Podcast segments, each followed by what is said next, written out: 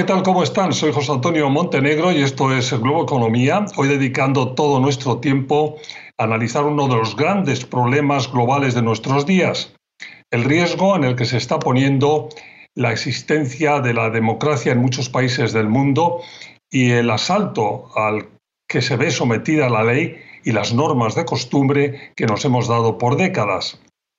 En su toma de posesión, el presidente Biden identificó el riesgo a perder la democracia y la necesidad de defenderla como una de las prioridades que debe tener el mundo en este momento y lo ha repetido frecuentemente en estos primeros meses de su presidencia, incluidos, por supuesto, los discursos ante los aliados eh, europeos o el G7. Nada tan urgente como preservar los sistemas democráticos del mundo un objetivo que es social y es político, pero también económico. No hay libre mercado posible ni cancha igualada de juego si no arranca del Estado de Derecho y de la seguridad jurídica. Vamos, de, las bases, eh, de los pilares de todo sistema democrático. Hay muchos focos de atención y peligro en el mundo y vamos a hablar de eso enseguida con mi invitado, incluidos por supuesto los que abundan dentro de nuestra región, pero no cabe la menor duda de que una de las amenazas que han introducido eh, preocupación adicional los últimos tiempos tiene que ver con el hecho eh, de que países líderes de la democracia mundial como este desde el que les hablo, Estados Unidos, hayan iniciado movimientos en direcciones peligrosas, como por ejemplo la ofensiva a restringir y hacer más difícil el derecho a votar que han emprendido varios estados en este país después de las últimas elecciones. Preocupa crecientemente esa circunstancia y más aún en un país y en un sistema en el que las normas no escritas y la costumbre del buen hacer democrático está dada por hecho en su constitución. Una suposición que cuando no se cumple pone en riesgo los cimientos democráticos del sistema. Pero pausa rápida y entramos en detalle de todo lo anterior con la ayuda de mi invitado hoy, Jorge Contese, profesor de Derecho de la Universidad Rutgers, especializado en Derecho Constitucional Comparado y Derechos Humanos. Enseguida, aquí en Globo Economía.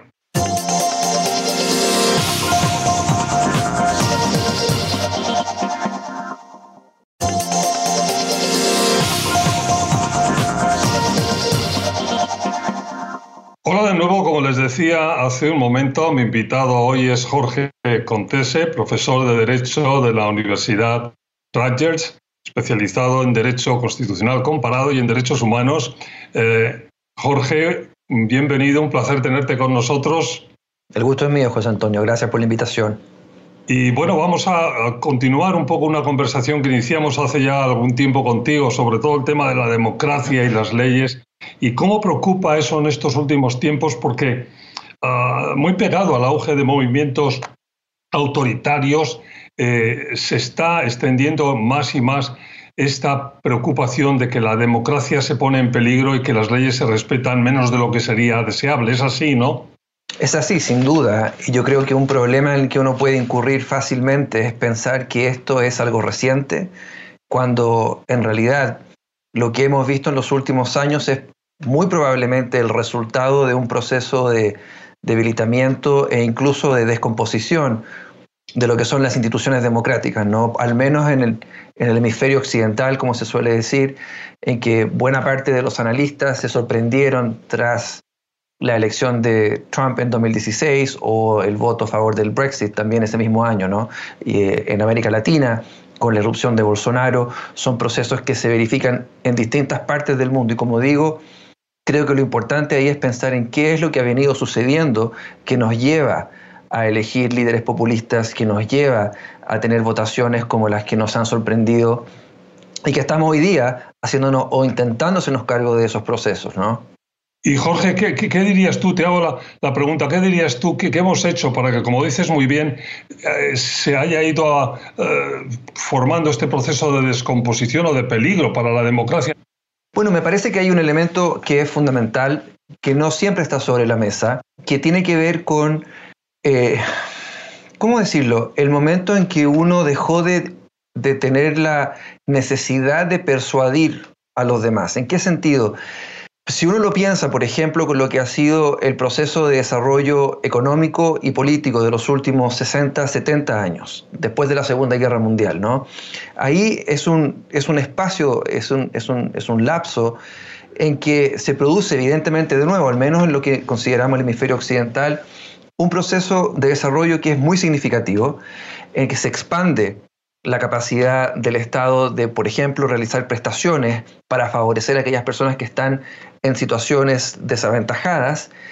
Y sin embargo, creo yo que hacia fines de los 80, que es digamos, el tiempo en que se habla del fin de la historia, en que se cae el, bloque de la, de la ex Unión Soviética, en que caen los socialismos reales, y se produce, en mi opinión, una suerte de consenso respecto de que ya se había, por así decirlo, eh, terminado con la disputa hegemónica, con la disputa política, con la disputa en términos económicos respecto de qué modelo es mejor. Y por lo tanto se, se entiende que la democracia, los derechos humanos y la economía de mercado capitalista vencen y que con ese vencimiento se produce una suerte de descanso sobre los laureles en los cuales dejamos de persuadir respecto de por qué es importante la democracia, por qué es importante respetar los derechos humanos, por qué es importante tener, tener una economía con reglas claras que sean posibles de anticipar. Y en, consecuencia, lo que ha pasado en los últimos 30 años, si uno lo piensa, si uno toma ese momento de fines de los 80, cuando se producen estos procesos políticos muy importantes, es, en mi opinión, una descomposición ante todo de la cultura política que debe subyacer a estos procesos políticos y a estos procesos de desarrollo económico y social. Eso es lo que creo yo hemos perdido y que nos explotó en la cabeza, digamos, nos explotó en la cara cuando tuvimos las elecciones de 2016 y estos procesos de descomposición democrática que hemos visto en buena parte del mundo. Como bien, es, eso es una consecuencia quizás de, de, haber sido demasiado alegre o de haber dado por hecho el, el, que todo estaba ya en su sitio y que no había ningún peligro. Y ahí hay una cuestión que yo mencionaba en mi introducción, Claro, que es que países que supuestamente, bueno, no supuestamente, que han sido un poco baluartes, que han sido el, liderazgo de, la democracia en el hemisferio occidental, por lo menos, pues de repente son los que están poniendo más en riesgo eh, ahora mismo la situación o están dudando de lo que hay que hacer, ¿no? Sin duda, el caso de nuevo de Estados Unidos es, elocuente, ¿no? Pues ahora está habiendo un ataque eh, que pretende restringirlo por parte de muchos estados en este país, ¿no? Muy preocupante ese, porque ya no solamente un tema del Ejecutivo, sino es un tema de las instituciones e incluso de determinados partidos, ¿no? Políticos. Claro, evidentemente. Lo que hay acá es, es un, digamos, son varias las cosas que están sucediendo, pero desde luego está la relación entre los dos partidos, predominantes en la política estadounidense, ¿verdad? El Partido Demócrata y el Partido Republicano. Hoy la división radical que hay en el Senado 50-50 que impide que sin los votos del otro lado sea posible aprobar legislación como esta. Estamos hablando del proyecto de ley para el pueblo, como se llama esta legislación, que lo que hace es intentar robustecer el derecho de voto. ¿Producto de qué? De la avanzada de distintas legislaturas estatales. Entonces tenemos también un problema de federalismo que estamos examinando acá, que es el Congreso Federal con el Ejecutivo intentando hacer un esfuerzo por responder a esta avanzada que se está produciendo en distintos estados en el sur de restringir el derecho de voto, que es algo que, de nuevo, no es reciente. El año 2013 la Corte Suprema de Estados Unidos dictó una sentencia muy importante, que fue una 5 a 4, o sea, completamente dividida de nuevo en, líneas ideológicas, en que eh, declaró como inconstitucional la norma de la ley sobre los derechos de voto del año 65 que obligaba a los estados del sur, es decir, aquellos estados que han tenido un récord de discriminación producto de cuestiones raciales, para los votantes a obtener autorización por parte del gobierno federal o al menos de alguna corte federal para poder implementar reformas a sus leyes electorales locales. Y la Corte Suprema, en 2013, como digo, en, una, en una sentencia 5 a 4, decretó que esa norma era inconstitucional y ello permitió que desde entonces las legislaturas estatales que lo han querido, dominadas por el Partido Republicano, han venido restringiendo los derechos de voto de segmentos importantes de la población. Y lo que estamos viendo hoy es en respuesta directa a lo sucedido en noviembre de 2020 con la elección presidencial y legislativa, por supuesto. Y ahora estamos asistiendo a esta disputa entre un gobierno federal, el Ejecutivo y el Congreso, pero particularmente el Ejecutivo, que quiere implementar estas reformas para poder robustecer este mecanismo que es fundamental y que ha erosionado severamente la salud de la democracia estadounidense. Con lo cual se pone ahí muy, muy de manifiesto y muy claro lo que tú decías desde el principio de esta conversación, ¿no? que, que llevamos mucho tiempo teniendo asaltos a esas reglas básicas de la democracia y que quizás no hemos puesto la atención suficiente. Déjame que llevemos un poquito el foco a nuestra región. Eh, ¿qué, temas te preocupan ahora mismo en relación con, con este gran eh, asunto de la democracia y las leyes? ¿Dónde, ¿Dónde hay que poner el foco? Creo que esta conversación, José Antonio, la hemos podido tener tantas veces. La sensación que uno tiene es que pasan los años, pasan las cosas y seguimos más o menos donde mismo. Más o menos porque hay casos en que se producen eh, canales institucionales que permiten responder a las demandas, por así decirlo, por mayor democracia, por certeza jurídica, el ejemplo que se me viene a la cabeza inmediatamente, desde donde te hablo ahora, es Chile, que ha iniciado un proceso constituyente inédito, no solo para la historia del país, es inédito en el mundo, porque es la primera asamblea constituyente que es enteramente paritaria, y en el caso particular es una asamblea que es presidida por una mujer indígena, por una mujer mapuche, es decir, dos de los sectores históricamente más desaventajados del país, hoy en ella se representa quien lidera un proceso institucional que esperamos permita dotarnos de reglas claras y, digamos, fortalecer las instituciones que han estado eh, seriamente impugnadas, ¿no? Déjame que vayamos a una pausa, nos vamos a una pausa y cuando volvamos seguimos hablando de la democracia y las leyes. Sigan con nosotros Globo Economía.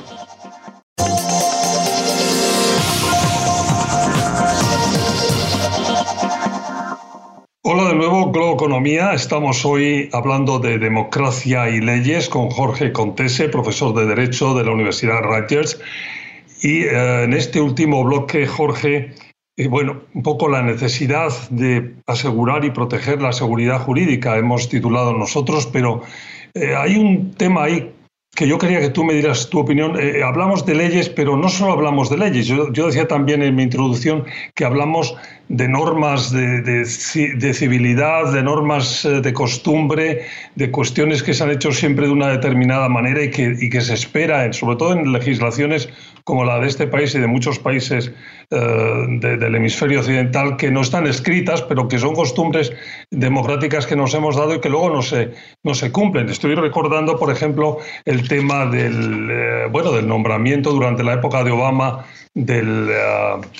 de Merrick Garland para, para, el Tribunal Supremo, que se aplazó. Bueno, no, no, hay ninguna ley que dijera que no se podía aplazar, pero lo cierto es que ahí se cometió un, un tema que es totalmente antidemocrático, que no permitas que durante una, todo un año se nombre a un miembro del Tribunal eh, Supremo porque, bueno, no, porque no le conviene a un partido, ¿no? O sea, mi pregunta es qué tanta importancia tiene poner también el foco en estas costumbres que no son leyes, pero que, esperamos que se produzcan en, en una dirección democrática, ¿no? Absolutamente. Tú sabes que los, los romanos, en la época en que ellos fundaron lo que conocemos como el derecho occidental, diría yo, entendían que, habían, que la costumbre, por supuesto, generaba, generaba obligaciones jurídicas. ¿no? Esto hasta el día de hoy. El ejemplo que tú pones del nombramiento fallido de Mary Garland es, en mi opinión, el más elocuente en el caso de Estados Unidos respecto de cómo se perdió ese compromiso con, con lo que es constitutivo sin que esté necesariamente puesto en alguna parte, que tiene que ver con la civilidad, como tú has dicho, que tiene que ver con la dignidad de la actividad política, que tiene que ver con el dejar de lado en algunos momentos los cálculos de más inmediato plazo, de cálculos políticos, me refiero a cálculos económicos incluso, para ponerse al servicio de algo que es superior, que es la salud de una república. Ese es el debilitamiento que nosotros estamos viviendo hoy día y las consecuencias de ello las que estamos padeciendo y que las vamos a padecer por un tiempo. ¿no? Esto, no se va, esto no se va a corregir porque hoy tenemos, por ejemplo, en Estados Unidos un gobierno demócrata.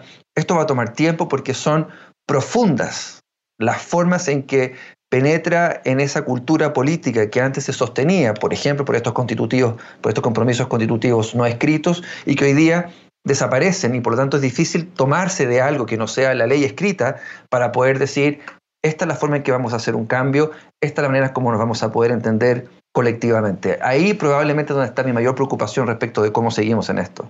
Jorge, y, desde una perspectiva académica, teórica, si quieres, eh, ¿qué, se puede, qué podemos hacer? Me parece que lo que tenemos que hacer es recuperar la capacidad de asombro, José Antonio. ¿Qué quiere decir ello? Cada uno desde los sectores en los que nos toca estar, a quienes están en los medios de comunicación, desde esa tribuna en que pueden liderar opinión, en que pueden poner ciertos temas, en que pueden poner el acento en focos que pueden estar oscurecidos. Eso es importantísimo, lo que estás haciendo tú, por ejemplo. Eh, desde quienes estamos en la academia, es en eh, involucrarnos con los procesos, ¿no? no solo trabajar desde la teoría constitucional o desde la teoría política, sino atender a cómo esas teorías han, por un lado, permitido el surgimiento de estos liderazgos tan nefastos y por otra parte, cuando hacemos eso, es ser muy autocrítico respecto de en qué hemos fallado para corregir esto, porque la teoría debe estar puesta al servicio de la práctica política.